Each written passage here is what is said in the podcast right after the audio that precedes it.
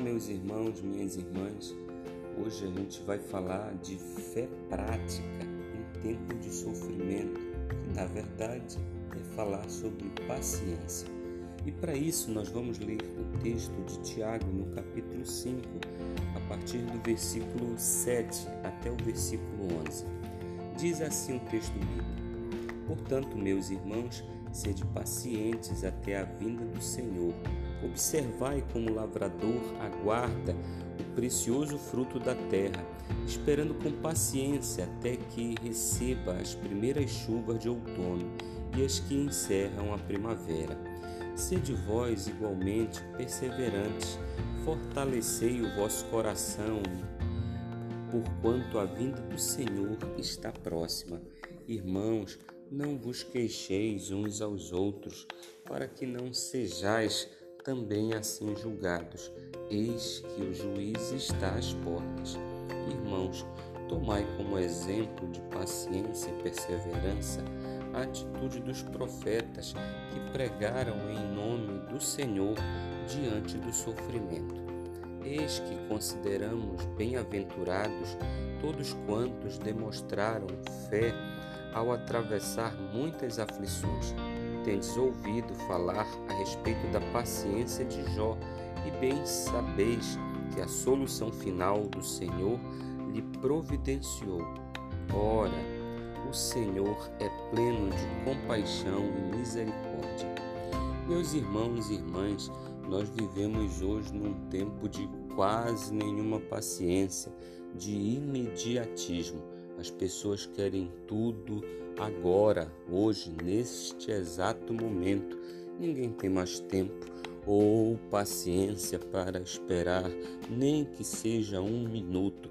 As pessoas logo se aborrecem, as pessoas logo desistem das coisas que estão fazendo se elas demoram a acontecer. As pessoas desistem de projetos, desistem da família, desistem de muitas coisas quando alguma coisa tem que se esperar. Mas hoje a gente vai falar sobre esse texto que nos traz lições preciosas quando enfrentamos dificuldades, quando passamos por aflições, quando passamos por problemas. E se a gente pensar bem, a vida é um passar por todas essas coisas mais cedo ou mais tarde a gente vai passar por alguma situação desagradável, algum dissabor, alguma coisa que demore a acontecer. É um plano que às vezes demora um pouco, às vezes muda totalmente aquilo que esperamos. E o que fazer? Desistir da caminhada? Ficar se lamentando a vida toda? Ficar aborrecido porque as coisas não aconteceram exatamente como imaginávamos ou queríamos?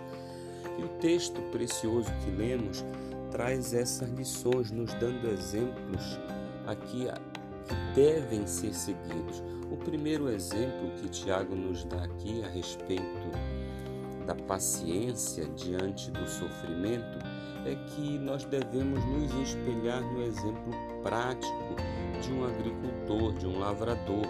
E ele diz aqui que nós devemos observar, ele aguarda o tempo certo o tempo de iniciar sua plantação, o tempo da chuva, o tempo de colher, o tempo em que demora para aquela planta crescer e o fruto ser maturado e colhido. Vejam que sempre há a espera. O agricultor é aquela pessoa que sabe perceber o tempo certo das coisas e espera por esse tempo para ver os frutos colhidos.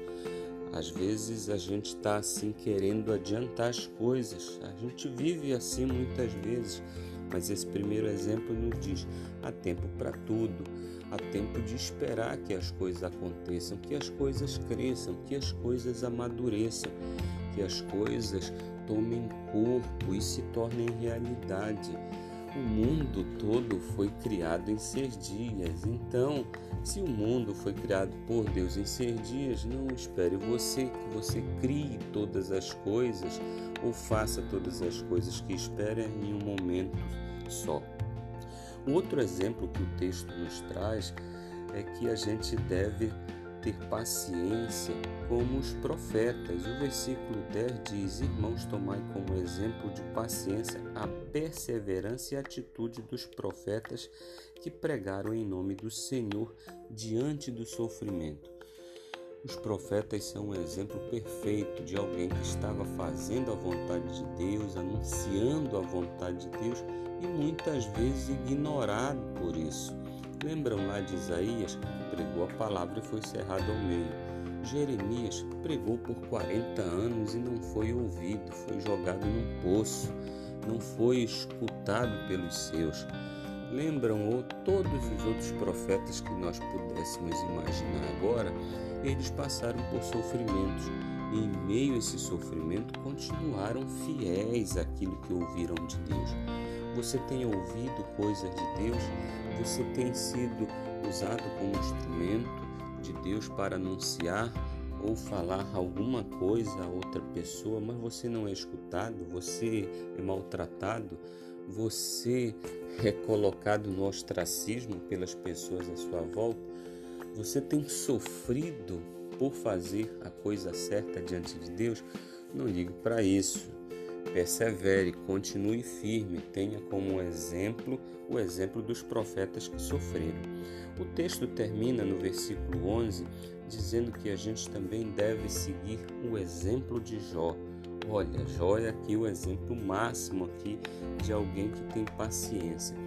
Mas por por, a pé, por mesmo que alguns pensem que Jó tinha uma paciência é, sem compromisso ou uma paciência sem propósito, eu quero dizer que não. O final do texto diz: Ora, o Senhor é pleno de compaixão e misericórdia. Jó não estava simplesmente esperando sem. É, sem que acreditasse que o Senhor pudesse fazer uma reviravolta em tudo que ele estava fazendo. Ah, a ideia aqui do texto não é só espere por esperar, espere porque não tem mais jeito. Não, não é essa a ideia do texto. Espere porque o Senhor é misericordioso. Espere porque o Senhor tem compaixão. É essa que é a ideia aqui. Continue esperando, se inspire nos lavradores, nos profetas, se inspire em Jó e continue é, sendo paciente, porque a paciência é uma forma de você expressar a sua fé em Deus. Que Deus nos abençoe.